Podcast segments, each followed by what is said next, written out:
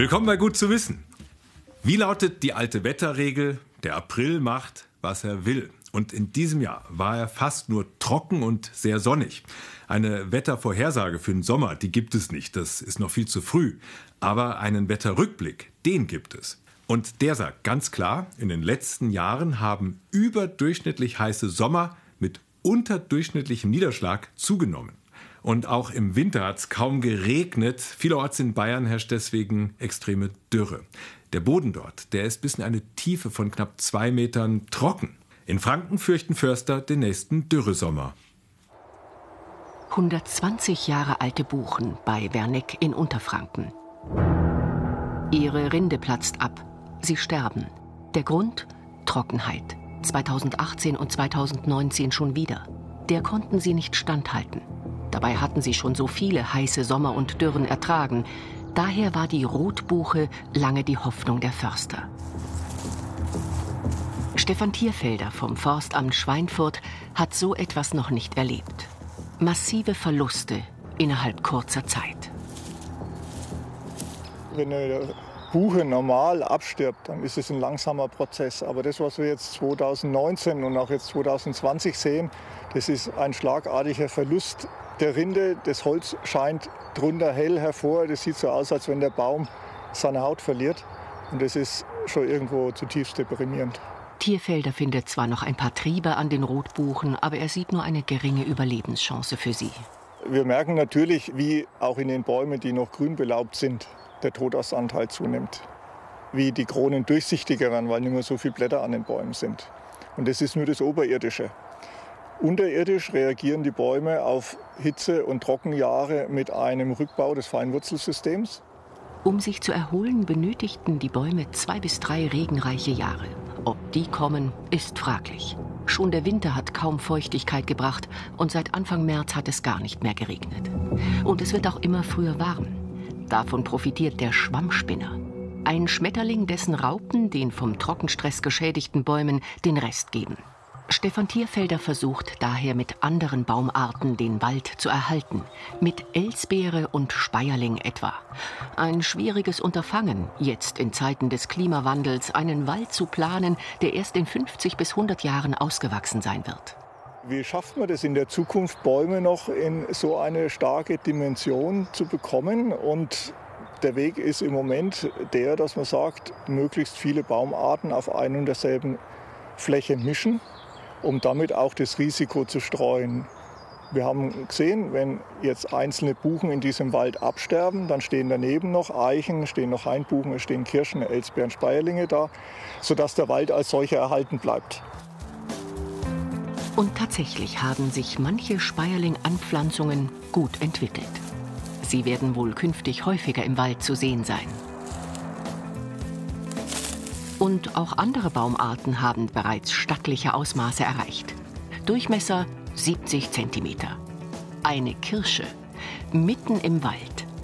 Genauer gesagt, eine Vogelkirsche.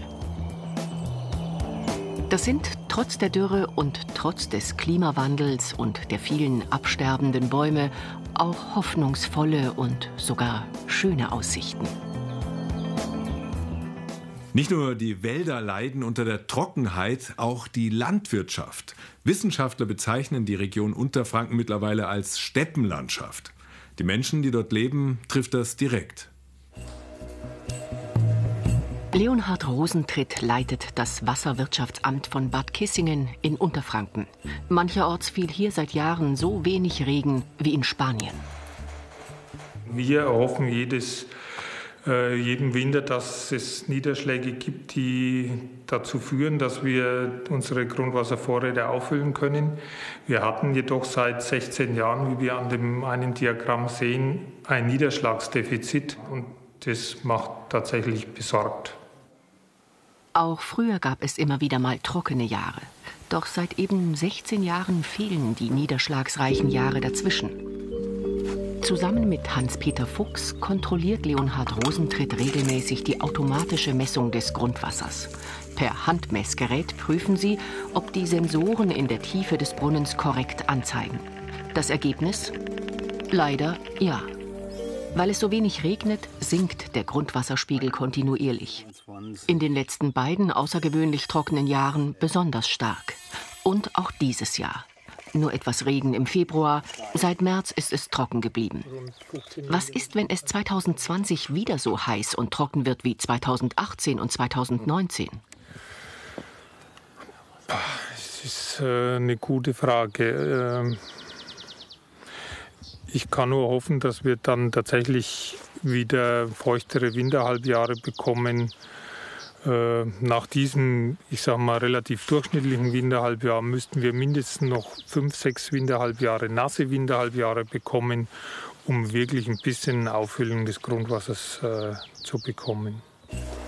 Um die schlimmsten Folgen der Wasserarmut zu verhindern, wollen Rosentritt und seine Kollegen eine 26 Kilometer lange Wasserleitung von Schweinfurt nach Haßfurt bauen. 15 Millionen Euro wird allein diese Leitung kosten. Und sie wollen noch weitere Leitungen verlegen, um Wasser nach Unterfranken zu bringen. Dennoch kann es passieren, dass im kommenden Sommer in Unterfranken der Wasserverbrauch der Privathaushalte beschränkt werden muss. Für die Landwirtschaft wäre ein weiteres trockenes Jahr verheerend. Schon im Herbst 2018 sah es mancherorts so aus. Dann kam noch das trockene Jahr 2019 dazu. Manche Wissenschaftler sprechen daher schon von Unterfranken als Steppengebiet. Einen Trost gibt es bei dem warmen Wetter, denn erste Studien deuten an, dass sich das Coronavirus bei höheren Temperaturen langsamer ausbreitet. Andersherum hat das Virus natürlich keinen Einfluss auf das Wetter, aber auf die Wettervorhersagen. Denn die sind in Corona-Zeiten schwieriger.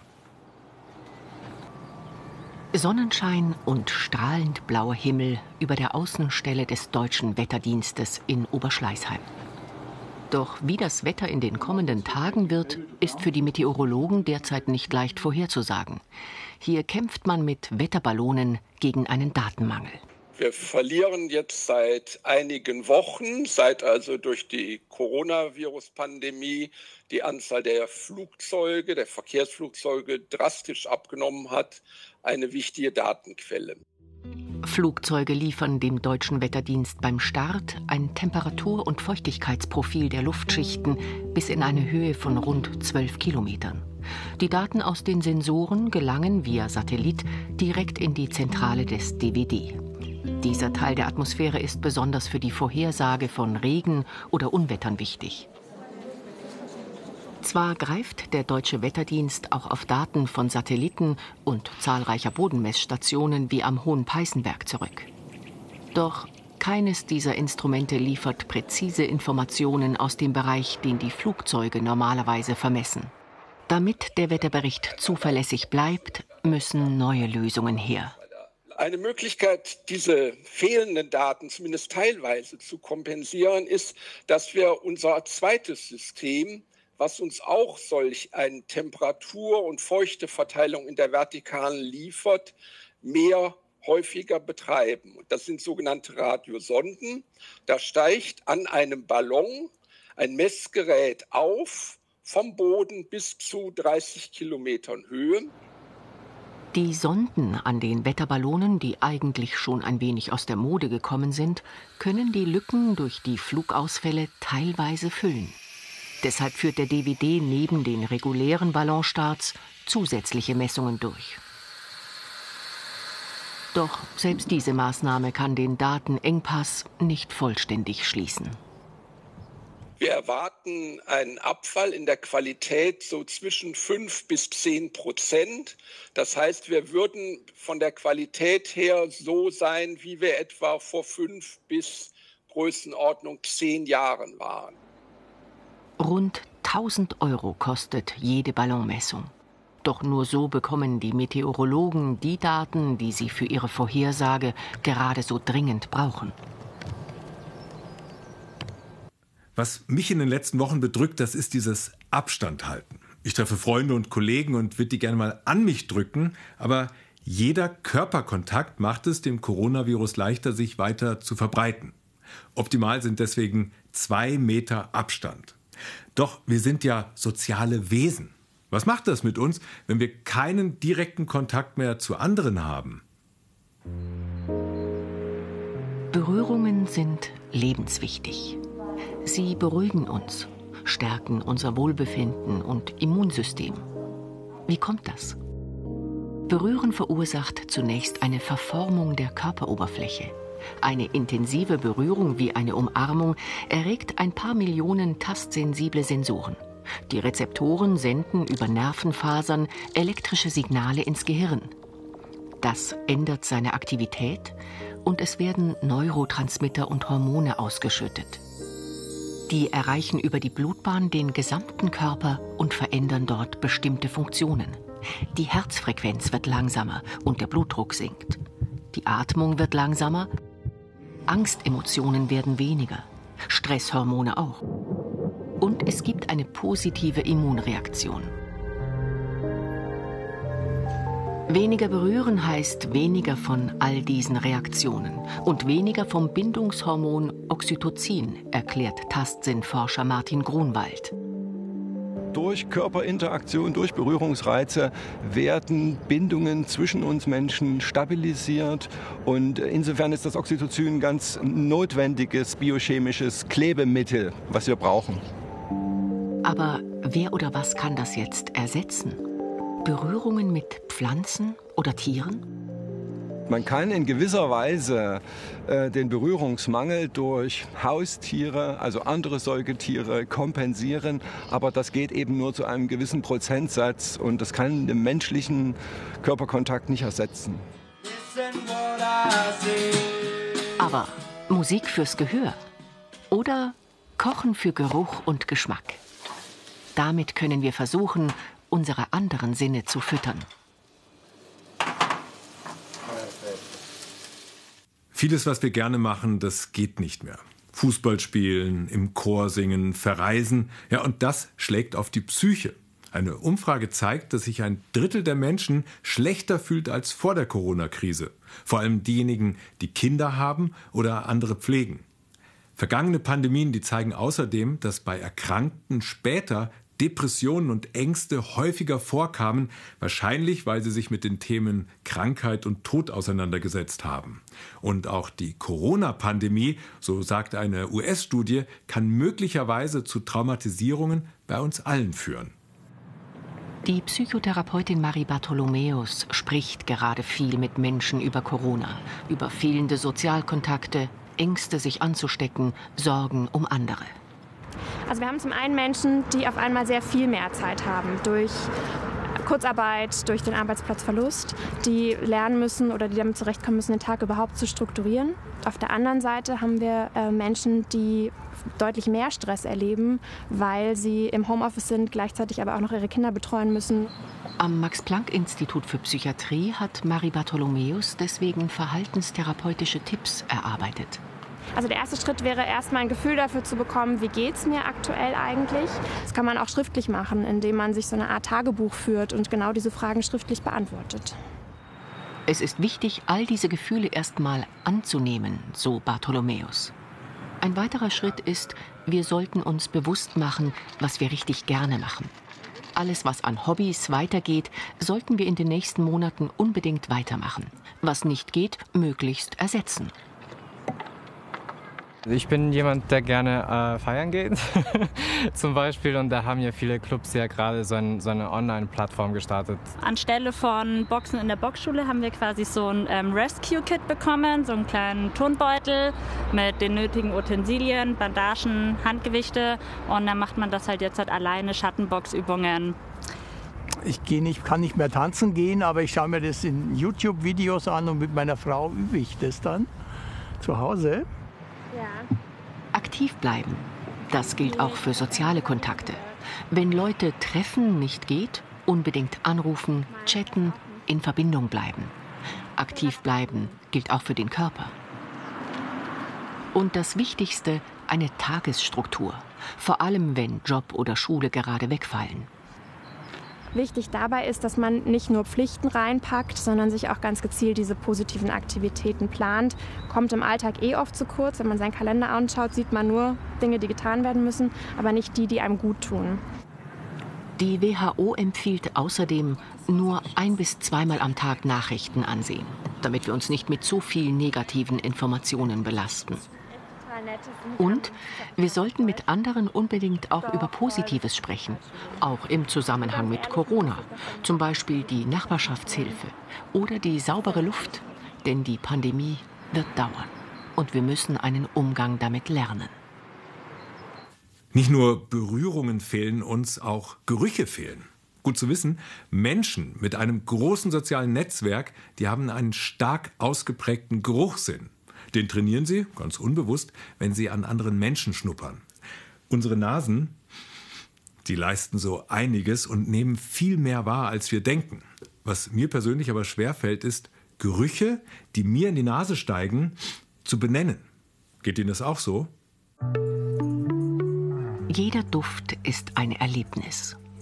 Vor mehr als zehn Jahren kündigte Michaela Andraschko ihre Stelle im Außendienst einer großen Firma und führt seitdem eine Parfümerie in München. Ich habe die Leidenschaft für Düfte, weil sie kreativ sind, weil es immer wieder interessant ist, in welcher persönlichen Situation man sich befindet, wie nehme ich die Düfte wahr, ja? Was passiert in meinem Kopf, welche Erinnerungen kommen?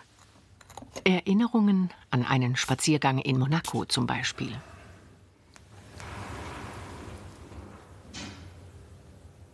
Ich gehe durch einen Rosengarten, die Sonne scheint, es ist noch ein bisschen frisch und klar und so nehme ich den Duft wahr. Wir können extrem viele Gerüche unterscheiden. Laut einer US-Studie könnten es sogar bis zu einer Billion sein. Aber sie erklären und im Detail beschreiben, das ist gar nicht so einfach, nicht mal für Profis. Es ist sehr, sehr, ähm, ich würde jetzt sagen schwierig, aber anspruchsvoll, einfach einen Duft genau zu beschreiben, weil jeder auch eine andere Wahrnehmung hat. Für manche mag ein Parfum ein wenig wie ihr letzter Urlaub riechen. Oft beschreiben wir auch einfach nach der Geruchsherkunft. Leder riecht eben nach Leder. Eigene Adjektive oder ein System, um Gerüche zu beschreiben, existieren in nahezu keiner Sprache. Die Psychologin Bettina Pause hat gerade ein Buch über das Riechen veröffentlicht und sich damit beschäftigt, warum wir für Gerüche keine übergeordneten Begriffe kennen. Gerüche sind erfahrungsabhängig. Jeder von uns hat eine unterschiedliche eigene Assoziation mit Gerüchen. Äh, sie haben keine objektive Bedeutung, sondern immer die subjektive Bedeutung von demjenigen, der, äh, der sie erlernt hat. Es gibt unendlich viele Gerüche, vielleicht Trillionen, vielleicht Trilliarden, äh, die sich nicht gruppieren lassen, die sich nicht in logische Einheiten, in logische Gruppen zuordnen lassen. Statt logischen Erkenntnissen sammeln wir mit jedem Geruch, den wir wahrnehmen, also persönliche Erinnerungen. Und zwar auf andere Weise als mit den Augen. Wenn ich einen Geruch rieche äh, von zu Hause, als ich sehr klein war, oder von der Oma oder aus der Schule, dann habe ich das Gefühl, ich erlebe die Situation wieder. Das heißt, es ist eine sehr lebendige Erinnerung an Dinge, die vielleicht mehrere Jahrzehnte schon äh, vorbei sind. Dabei sind wir eigentlich sehr auf das, was wir sehen, ausgerichtet. Selbst unseren eigenen Körpergeruch wollen wir möglichst oft überdecken. Aber was passiert überhaupt in unserem Kopf, wenn wir riechen? Duftmoleküle gelangen mit der Luft, die wir einatmen, in die Nase. Dort sitzt die Riechschleimhaut, auf der sich 30 Millionen Riechzellen befinden. Jede davon ist mit Rezeptoren ausgestattet, nur an bestimmte docken die Duftmoleküle an. Ein Geruch setzt sich aus bis zu hunderten Duftmolekülen zusammen, eine Art Muster. Die Riechzellen übersetzen die chemischen Eindrücke dann in elektrische Signale. Diese wandern ins Gehirn. Zuerst in den Riechkolben, dann direkt in die Gehirnbereiche, die für Emotionen und Erinnerungen zuständig sind. Das beeinflusst mehr, als wir denken. Wir wissen zum Beispiel, dass Menschen, die ein größeres soziales Netzwerk haben, dass die besser riechen können als Menschen mit einem kleineren sozialen Netzwerk und dass diejenigen, die besser riechen können, auch empathischer sind, also sich besser in andere Menschen einfühlen können. Und wir können unseren Geruchssinn tatsächlich trainieren wie einen Muskel, auch beim Spazierengehen.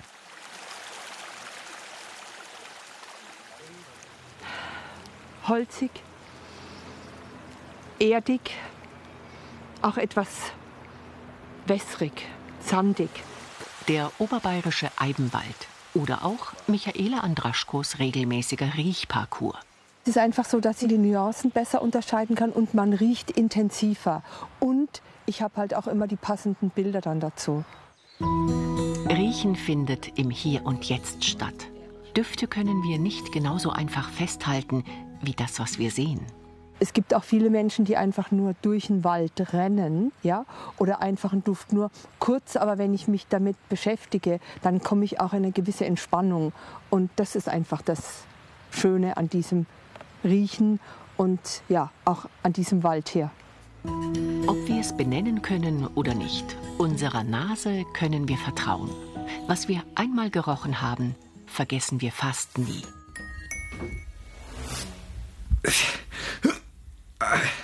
Können Sie sich das vorstellen, das Siebenfache Ihres Körpergewichts auf so einem Schlitten zu ziehen? Also in meinem Fall sind das 7 mal 76 Kilo. Das bedeutet über 500 Kilo Gewicht. Schlittenhunde, die schaffen das. Die ziehen das Siebenfache ihres Gewichtes über eine Strecke von 200 Kilometern mit 20 kmh. Ohne Pause. Wahnsinn. Wie die vierbeinigen Superathleten das hinbekommen, das schauen wir uns jetzt an. Hoch im Norden Schwedens, versteckt in einem kleinen Wäldchen, arbeitet die Britin Gainer Leaper seit zehn Jahren mit Schlittenhunden. 47 leben auf ihrem Hof. Wie macht man einen Hund zum Schlittenhund? Eigentlich braucht man nichts zu machen. Wir reihen sie in ein Hundeschlittengespann ein, mischen sie also mit erfahrenen Erwachsenen. 30 Sekunden später haben sie es schon begriffen. Sie wissen, was zu tun ist. Es ist ihnen angeboren. Gainers Hunde sind Alaskan Huskies. Ihr Fell ist weniger dicht als bei anderen Husky-Rassen. Eine Gruppe aus München wird von einer Mitarbeiterin in die Kunst des Hundeschlittenfahrens eingewiesen. Das wichtigste Thema Bremsen.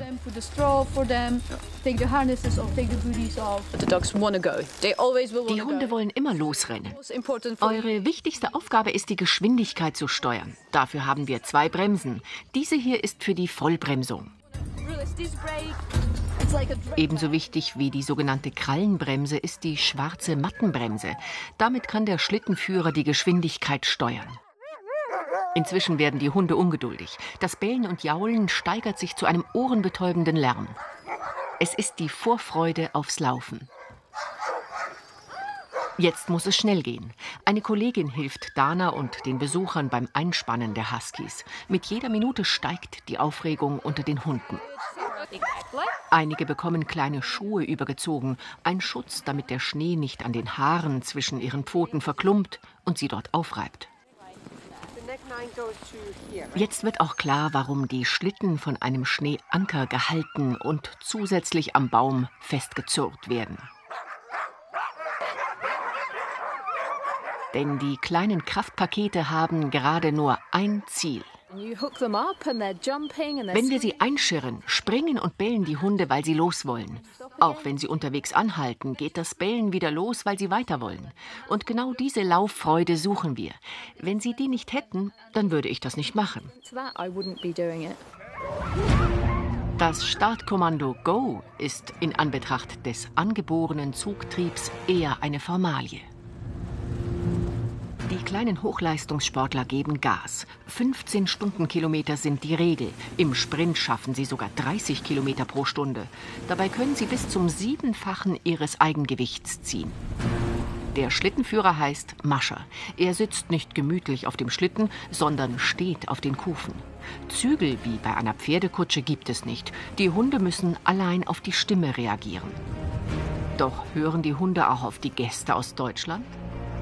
Zum Glück folgt jedes Team dem Leitschlitten und der wird von der erfahrenen Mascherin Dana gelenkt. 200 Kilometer oder fünf Marathonstrecken können trainierte Schlittenhunde an einem Tag zurücklegen. Aber woher nehmen sie die Kraft?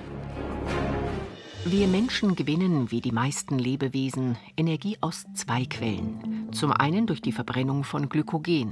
Darauf greift unser Körper zurück, wenn er kurzfristig Energie braucht. Vergleichbar mit einem Gasherd. Das Feuer brennt sofort, solange genug Gas vorhanden ist. Unsere zweite Energiequelle sind Fette und Proteine. Ihre Verbrennung setzt bei längeren Belastungen ein, vergleichbar mit einem glühenden Holzscheit im Ofen. Für einen Marathon braucht unser Körper beide Quellen zusammen. Doch unsere Glykogendepots leeren sich schnell. Sind sie leer, sind wir erschöpft. Anders bei den Schlittenhunden.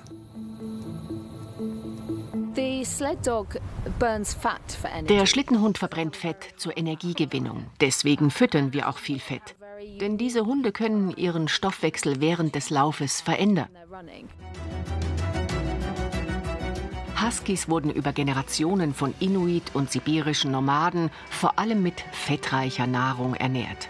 Schließlich gab es in den kalten Regionen nicht so viele Kohlenhydrate. Experten vermuten, dass die Schlittenhunde daher eine besondere Überlebensstrategie entwickeln konnten. Zunächst arbeitet der Stoffwechsel wie bei uns Menschen. Der Hund bezieht seine Energie aus den Glykogendepots und durch Fettverbrennung. Doch nach einer Weile schaltet ihr Organismus um und verbrennt nur noch Fett. Die Fettvorräte können schnell wieder aufgefüllt werden und so können Schlittenhunde ohne Schwierigkeiten auch mehrere Tage am Stück laufen. Wie sie dieses scheinbare Wunder vollbringen, ist den Forschern bislang noch ein Rätsel. Und das Erstaunlichste, selbst nach mehreren Tagen Dauerlauf haben sie nach einer kurzen Ruhephase die gleichen Vitalwerte wie vor dem Rennen. Wir Menschen brauchen für die Regeneration Wochen. Unsere Schlittenhunde sind jetzt seit vier Stunden ohne Pause unterwegs. Und die frisch gebackenen Mascher sind von der Leistung der kleinen Superathleten fasziniert. Wenn es bergauf geht, man bremst, dann denkt man sich, oh, die Tiere arbeiten ja schon mega. Und dann muss man sie noch zurückhalten, damit sie nicht in den nächsten Schlitten knallen. Das ist natürlich ärgerlich. Ähm, aber manche Sachen müssen sein. Ich kriege dann immer so böse Blicke von den vorderen Hunden, so, warum bremst du? Ah, was machst du hier? Aber mei, was sein muss, das muss sein. Im Gegensatz zu den Tieren brauchen die Touristen eine kleine Mittagsrast, wobei die Hunde nichts gegen ein kleines Nickerchen einzuwenden haben. Doch ihre Geduld ist begrenzt.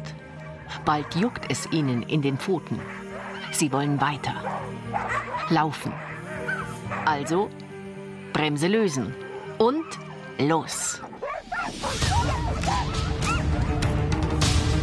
80 Kilometer sollen sie an diesem Nachmittag noch schaffen. Ohne Pause. Selbst das Geschäft erledigen die meisten Hunde nebenbei im Laufen.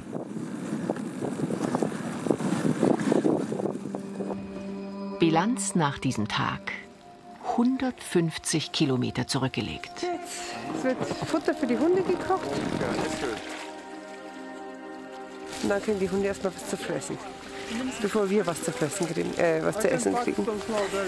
Die Hunde bekommen eine Mischung aus Fett, Fleisch und Trockenfutter in einer Suppe serviert. Das können bis zu 10.000 Kalorien sein. Die Flüssigkeit ist extrem wichtig, da sie unterwegs nicht trinken können. Und der verdiente Schlaf danach. Echt beeindruckend, diese Tiere. Da könnte man glatt Lust auf einen Hund bekommen. Ein guter Freund und Hundebesitzer von mir sagt immer, ein Leben ohne Hund ist ein Hundeleben. Und damit verabschiede ich mich. Einen schönen Abend noch. Bleiben Sie gesund. Wir sehen uns nächste Woche.